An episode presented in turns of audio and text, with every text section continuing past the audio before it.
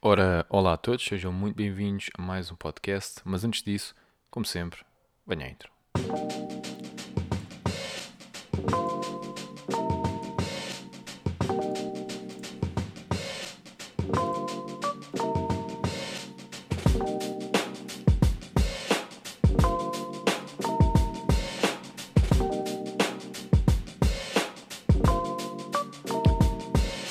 Ora, sejam muito bem-vindos a mais um podcast e hoje vou falar com vocês sobre o meu portfólio. Eu disse que ia fazer aqui um vídeo, um vídeo, até com o vídeo, um podcast. Uh, isto é só muitos, é de gravar muitos vídeos e tudo mais. Bem, uh, eu disse que ia falar aqui no podcast sobre o meu portfólio e então aqui vai. Hoje vou falar sobre o meu, uh, sobre as, as, alter, as, possíveis alterações no meu portfólio eu estou a considerar ok? Estou a considerar por uma razão simples. É porque vi o Peter Schiff a falar, e é verdade, eu sei. Quem ouve o Peter Schiff a falar acha que o mercado vai estar constantemente a crescer e tudo mais, e que vai haver um crash, um crash, um crash, porque ele percebe muito, muito, um, tanto de, de economia, macroeconómicos. Aprendi bastante mesmo com ele, e sem dúvida nenhuma que ele sabe o que está a falar. Uh, e eu estou de acordo com ele. Mas existe uma coisa que é: nós nunca conseguimos prever o mercado. Ele próprio diz: Eu não sei prever o mercado e eu não sei aquilo que vai acontecer, mas eu acredito que isto, é, isto vai acontecer. E ele explica e eu estou de acordo 100% com ele em quase tudo, ok? Agora, eu vejo, por exemplo, uh, o PE ratio do S&P 500 neste momento, ok? E vejo onde estava há um ano atrás, ok? O PE ratio, ok? Price to earnings ratio, ok? Há um ano atrás estava a 45. Ok? A 45. E neste momento está a 25. 25. Ok? E nós podemos ver aqui o PE ratio do Dow Jones Utility Average Index há um ano atrás estava a 23 e neste momento está a 26. Ok? O que é que isto quer dizer? Isto quer dizer que nós temos aqui uma mudança, ok? De onde o capital está a transferir-se, ok? E nós também tivemos uma queda brutal aqui no Nasdaq, passou de 40 para 31, ok? Uh, brutal. Uma queda, uma queda, ok? E eles estão aqui, eu não sei, eles estão aqui a dar estimado, eu não sei o que é que eles querem dizer com estimado, talvez seja estimado para, para o ano que vem ou assim. Ah, exatamente. Uh, eles têm aqui um estimado de, de nos próximos 12 meses uh, o P ratio baixar. Um, sim. Uh, esperemos que sim. Um, o que é, que é o price to, uh, price earnings ratio, etc. Assim, malta, se vocês não sabem isso, vão pesquisar, ok? Eu não quero dar agora aqui a explicar, mas basicamente, quanto mais alto tiver, quer dizer que mais sobrevalorizado está, ok? E nós sabemos que uh, no Nasdaq existe um price premium, sempre assim foi, mas mesmo o price premium continua a ser muito elevado e o S&P 500 está com um preço também elevado. E portanto, um price, price to earnings ratio, supostamente, se estiver a andar pelos 15, ok, 15 16 a 7, ok, é o ideal. Neste caso está aqui a 24, portanto está um pouco sobrevalorizado o S&P 500 e o Nasdaq é um, é um pouco mais premium, mas continua a estar sobrevalorizado. E continua a estar sobrevalorizado mesmo com estas quedas. Estão a ver? E portanto, mesmo com estas quedas, continua a estar sobrevalorizado. Agora, aquilo que eu fico assim mais, digamos, tranquilo quando olho para estes números é a minha estratégia, ok, como é a muito, muito longo prazo, e como é uh, em ETFs, uh, eh, e estou, é verdade, estou muito exposto no, no S&P 500, tenho cerca de 70, 80%, uh, da minha, 70% neste momento, se não estou em erro, uh, da minha exposição está no S&P 500, mas eu gosto de ver que há um ano atrás a minha exposição era a mesma e estava a 45. Estão a ver, e agora, do Price to Earnings Ratio, e agora está a 25, portanto baixou bastante. E isso é bom. E, ok, caiu, caiu muito o mercado, está bem, ok, é verdade que caiu muito o mercado. Mas isto quer dizer, ok, que talvez haja aqui algum meio termo, ok? Podemos talvez, quem sabe, chegar aqui ao meio termo. Uh, agora, vamos lá ver. Uh, em termos macroeconómicos, ok, e agora vou pôr aqui uh, o S that clock, ok. E se nós vermos aqui a quantidade de dívida que os Estados Unidos da América neste momento têm, ok, é, eu até vou pôr world, ok, world debt clock. E vocês podem pesquisar, uh, isto é uma coisa que está, é completamente gratuita e é toda a hora. E nós podemos ver aqui que a public debt okay, to GDP ratio é de 98,11%. Mas aqui neste caso o que nos interessa mesmo, isto nos Estados Unidos da América, ok? Aqui que nos interessa mesmo é a dívida externa, ok? A, a comparar com o GDP, ok? External debt to GDP ratio, ok? E se nós virmos, ok, neste momento, está nos 95%. 95%. 95,29%. Isto quer dizer que eles estão completamente over leverage. Okay? Têm demasiada dívida. Okay? Olharmos para a China, a China está com 10%. Ok? Uh, Japão está com 77%. A Alemanha está com 136%. Ok?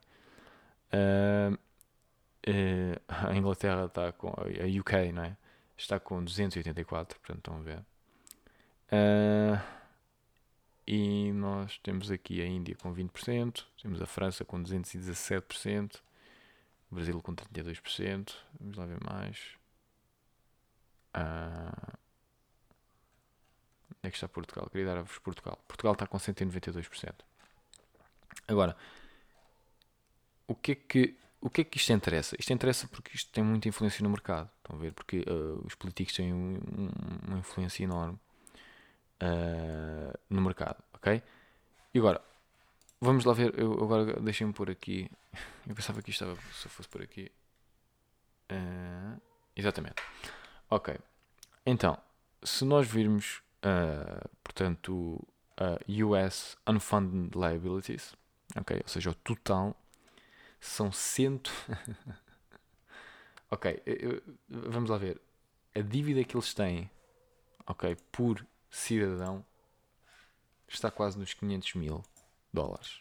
Okay? 500 mil dólares.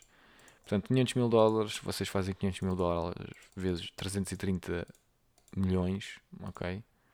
São uh, 165 trilhões de dólares, ok? Isto é, uh, portanto, toda a dívida, ok? Toda a dívida uh, criada, ok? no. Portanto, no. Tudo aquilo, ou seja, se fosse necessário pagar toda a dívida agora, que não é, logicamente, mas fosse, seriam 165 trilhões de dólares, ok? Uh, tri, tri, eu disse bem, ok? E depois, nós temos aqui, uh, por exemplo, posso-vos dar aqui outros números, Uh, cerca de 40 mil dólares por estudante em termos de student loan debt, né? como vocês sabem, uh, eles utilizam portanto, dívida, não é? E tem ser, são quase 2 trilhões de dólares neste momento. E portanto são 40 mil dólares por estudante, ok? Um, onde é que está aqui? Ah, ok.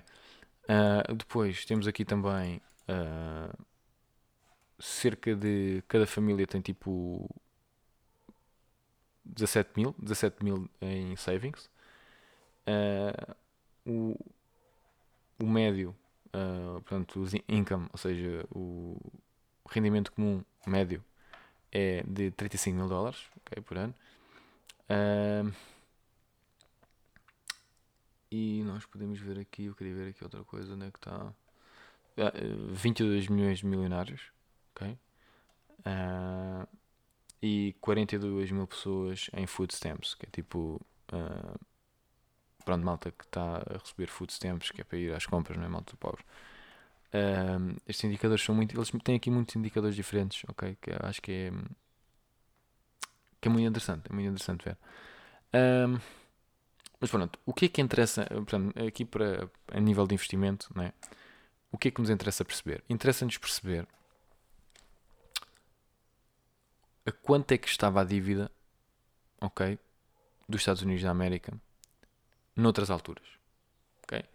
Portanto, neste momento está com 125%. ok? Uh, a US Federal Debt to GDP Ratio. 125%. Em 2000 estava a 59%. Em 1980 estava em 34%. Okay? Em 1960 estava a 53%. Portanto, baixou em 1980 estava a 34%. Ou seja, desde 1980 até agora, portanto estamos a falar uh, 40 anos, uh, isto disparou completamente a dívida dos Estados Unidos da, da América. Qual é que é o problema disto? O problema disto é que isto tem um impacto na bolsa, ok, a longo prazo.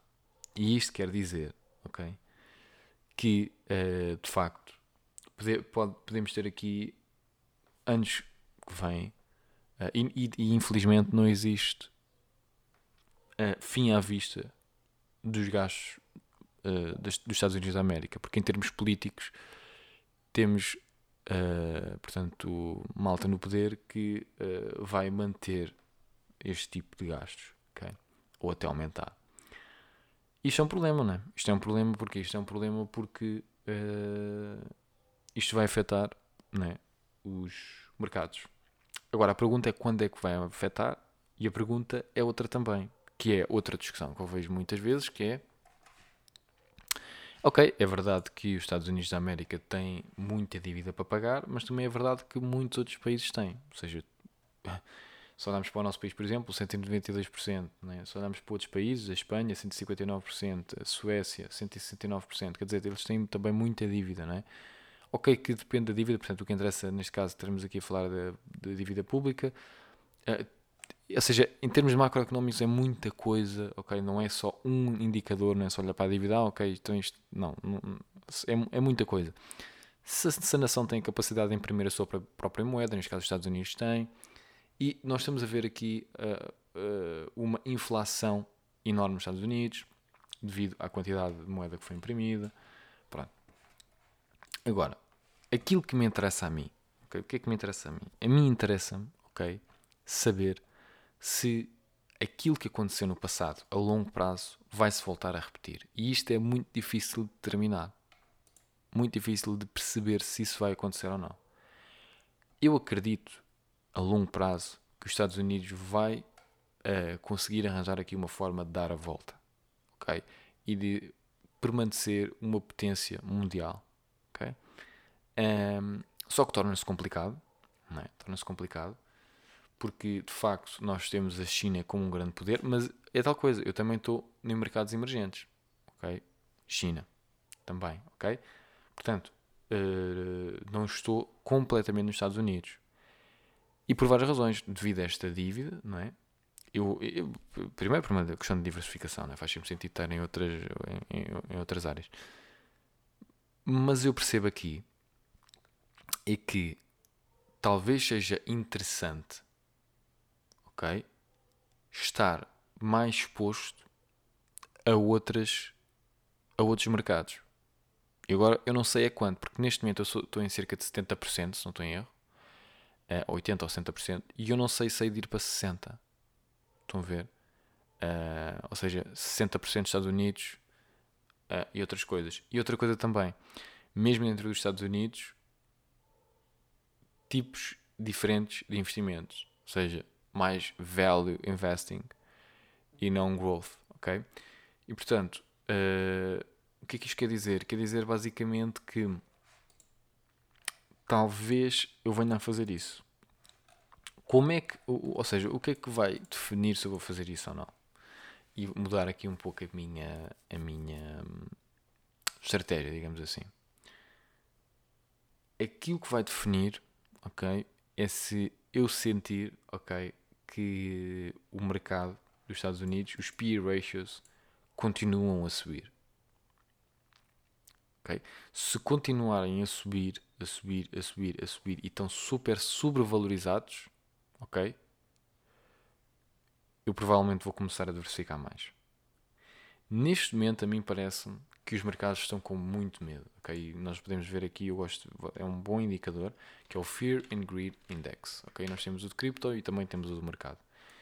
E neste momento o do, do da cripto está em Extreme Fear. Portanto, no momento que estou a gravar isto, neste momento, eu não sei que, quando vocês estão a ver isto, né? depende, mas no momento que estou a gravar isto está. E do mercado também está com. Um, também está em fear, ok? Também está uh, com medo. E portanto, a mim parece-me interessante sempre investir e estar exposto ao mercado quando existe medo no mercado. Talvez vão dizer assim, ok, mas ainda vai descer mais e vai haver mais medo no mercado. Ok, mas nós, eu, eu, eu não quero, é tal coisa, eu não quero encontrar o, o, o, o fim do mercado e o topo do mercado. Eu não, não estou preocupado com isso. Estão a ver? Uh, apanhar no fim, no fim, no fim e depois vender no topo. Não. Estou preocupado em entrar e ir entrando no mercado, ok? Quando existem boas oportunidades. E estão constantemente a existir boas oportunidades, ok? Só que neste caso aqui, no meu portfólio, em termos macro, né? Eh, a mim parece-me interessante fazer o quê? Parece-me interessante, talvez, ok? Estar mais exposto a outros mercados que não os Estados Unidos. Embora eu já esteja exposto a outros mercados nos Estados Unidos, existe ali um ETF ou dois, ok? Que eu estou a pensar em adquirir. Porquê? Porque hum, estar em mercados ainda mais emergentes. Estão a ver? Ou, ou em situações mais. Mas, mas é tal coisa. Eu ainda não sei sequer se estou a fazer isto. Estou aqui, uh, isto é o brainstorming, né? Estou aqui a falar com vocês. Um, e portanto, não sei. Também pensei noutra coisa. Devido à moeda, e esta é, é uma coisa que talvez eu muito provavelmente vou fazer no futuro. Ok? Talvez, é tal coisa, eu ainda não sei, porque isto são tudo coisas que. Não é? Uh, vou pensando, não é? vou vendo coisas e depois vou tentando tirar as minhas relações. Mas reparem, existe um ETF, ok? Que se chama. Onde é que está? Deixa-me ver aqui o nome. Que se chama iShares SP 500 Euro Edged uh, eh, ETF, ok? Uh, accumulative, ou seja, sem dividendos. Ou é acumulado na, na ação, né? Mas pronto. Uh, no ETF, neste caso. E portanto, este parece-me ser muito, muito interessante. Porquê? Porque existe a possibilidade, ok, de existir uma desvalorização do dólar. Muitas pessoas estão à espera de uma desvalorização do dólar. E isto é sempre, são, são situações muito complicadas, porque é assim, se o dólar desvalorizar, não é? é mas esta é a questão, é que hoje é ainda reserva, a reserva mundial em dólares. Percebem? Tudo em dólares. Ou seja, a nível mundial as pessoas falam em dólares. E a reserva mundial é dólar. ok? E por ter este status da reserva mundial, a moeda foi-se mantendo. ok? Uh, e o mercado também foi-se mantendo por essa razão. Agora, uh, não só por essa razão, mas uma das razões. E o que é que acontece? Acontece que agora se o mercado cai, ou, por, por outro lado, se começa a haver desconfiança no dólar dos Estados Unidos da América, é importante estar edge, ok? E estar edge a favor do euro. Só que é tal coisa, eu não gosto de nenhuma fiat currency, do dólar, do euro, não, não, percebes? Não sou fã de nenhuma. Só que só, só existe o fiat, percebem? E portanto, isto porquê? Porque vocês se calhar podem ver, ouvir o Peter Schiff e se calhar ele explica mesmo muito, muito bem uh, porquê das fiat currency não valerem nada, etc. Pronto.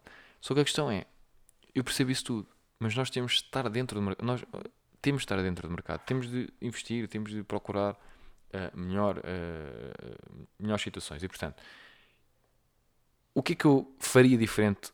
Se calhar assim é mais fácil. O que é que eu faria diferente do meu portfólio? Né? Ou o que é que eu posso eventualmente mudar? Ora, sair do meu Vanguard S&P 500 e ir para um iShares S&P 500 uh, Euro Edge, ok? Uma possibilidade. Não estou a dizer que vou fazer, mas é uma possibilidade, ok? Depois, uh, entrar na iShares uh, Europe, ok? Portanto, um ETF da Europa, ok? É uma possibilidade, não é uma certeza, é uma possibilidade, ok? E também, uh, onde é que está? Ah, aqui seria só uh, uma questão de ser acumulativo. Pronto, e seriam estes dois. Ok, seriam estes dois. E eu ainda estou aqui, ainda estou aqui de olho noutros. Mas estes dois seriam. Para quê? Para me proteger da queda do dólar. Ok? Seria o primeiro. e estaria a favor do euro. É uma possibilidade. É uma possibilidade, ok? Porque se o dólar cai, o euro vai valorizar devido à queda do dólar. Um, e poderia-me proteger dessa forma, porque agora estou exposto, muito exposto aos, dólares. Não é?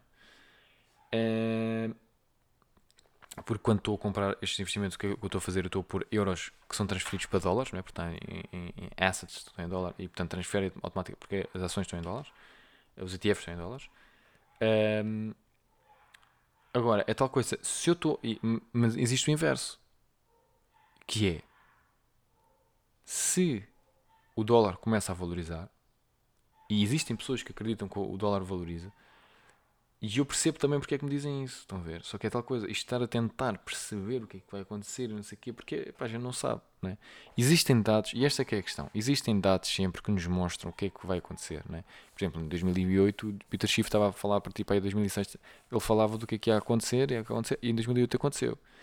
E ele depois de 2008 vem a dizer que vai haver um crash, vai haver um crash, não sei o quê, e ele, uh, pronto, de facto, em 2020 houve, mas depois houve uma recuperação muito rápida. E portanto, o que acontece?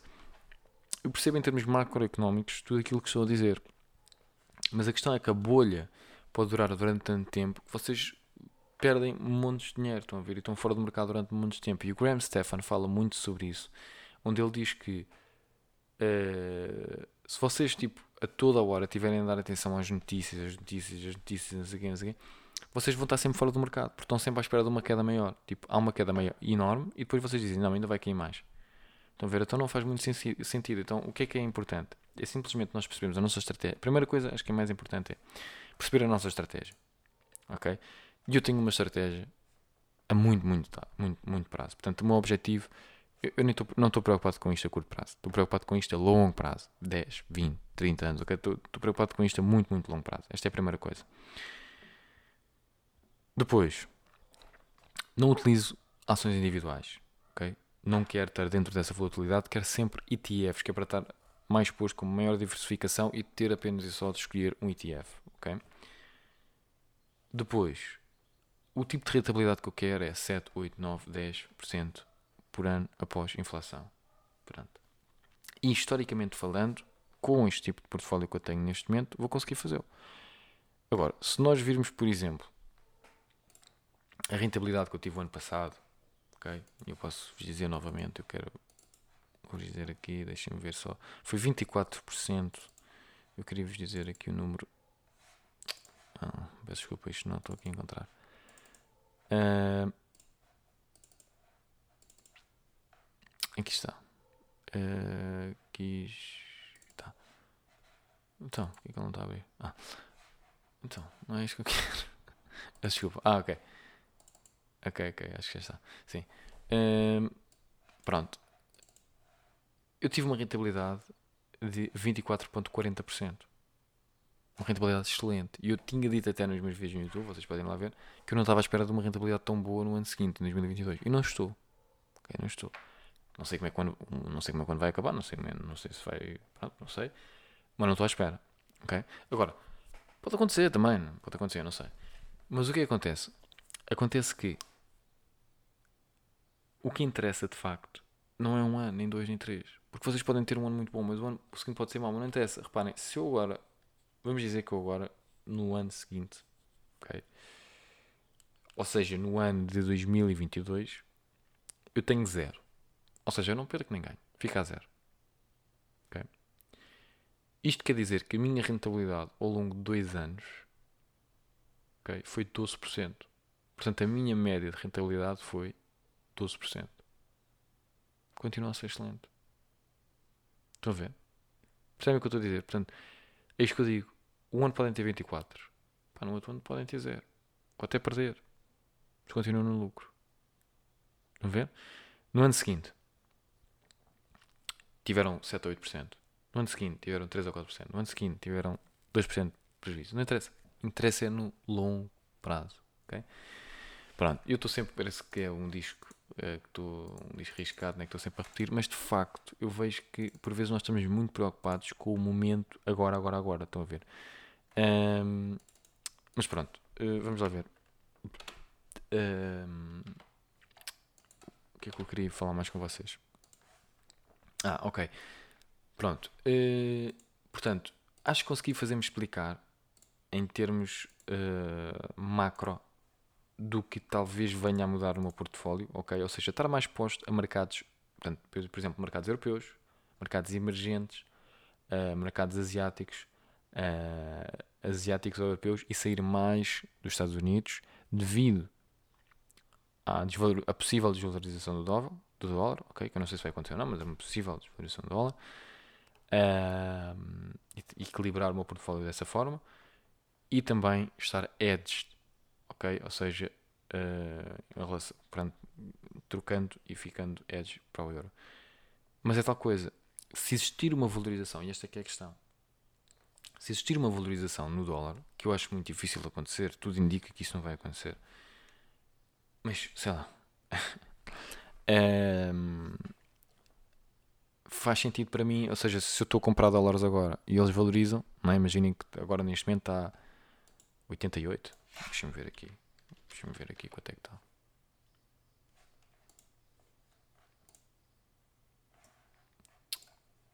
Está uh, 88, não é? Pá, se está a 88, estou a comprar a 88, se vai para tipo 92, estão a perceber? Uh, pronto, uh, ganhei tipo ali uma valorização interessante. Pronto, é isto. Acho que consegui explicar aqui quais é que são as minhas uh, preocupações. Então, não são preocupações, são situações que a gente vai vendo. Agora, é tal coisa. Eu não estou muito preocupado com isto. Né? Estou aqui a fazer este podcast, mas estou, não estou preocupado com isto. Eu estou tranquilo em relação a isto, porque eu sei que a longo prazo os meus investimentos vão dar dinheiro. E uh, até o dia de hoje, o meu portfólio ainda não teve no vermelho. Eu vou dizer isto enquanto posso dizer. Eu sei que um dia vai estar, ok? Eu sei que um dia vai estar. Mas deixem-me dizer isto enquanto posso, ok? O meu portfólio ainda nunca esteve no vermelho. O meu portfólio total nunca esteve no vermelho. Um ETF ou outro sim já esteve, mas o total nunca esteve no vermelho. Ok? Pronto, um, é isto. Espero que tenham gostado aqui do podcast. Quero-vos convidar, já sabem, para me seguirem nas redes sociais todas. Luís Alfaia aí em todo lado, Instagram, Facebook, quem é que usa o Facebook, não sei, mas tem lá no Facebook. Tem também, uh, pronto, YouTube, por todo lado. Por todo lado vocês escrevem Luís Alfaia e o meu nome a estar lá, Twitter, etc. Pronto, e podem me seguir nas, nas redes sociais todas. Caso que não apoiaram monetariamente aqui o canal, epá, uh, agradeço imenso a todos que o fazem, ok? Uh, para apoiar monetariamente aqui o canal, vocês vão ao meu canal do YouTube, carregam qualquer vídeo, o primeiro link é sempre uh, para vocês fazerem aqui uma doação ao canal. E portanto, uh, pronto, uh, agradeço imenso a quem apoiar monetariamente. Quem não quiser apoiar monetariamente, é pá, olha, deixem avaliações do podcast, essas coisas todas. Pá, vocês sabem, né? Apoiem de uma forma ou de outra. Se gostam do conteúdo, apoiem de uma forma ou de outra, ok? E pronto, é isto. Espero que vocês tenham gostado. Fiquem bem e até a próxima.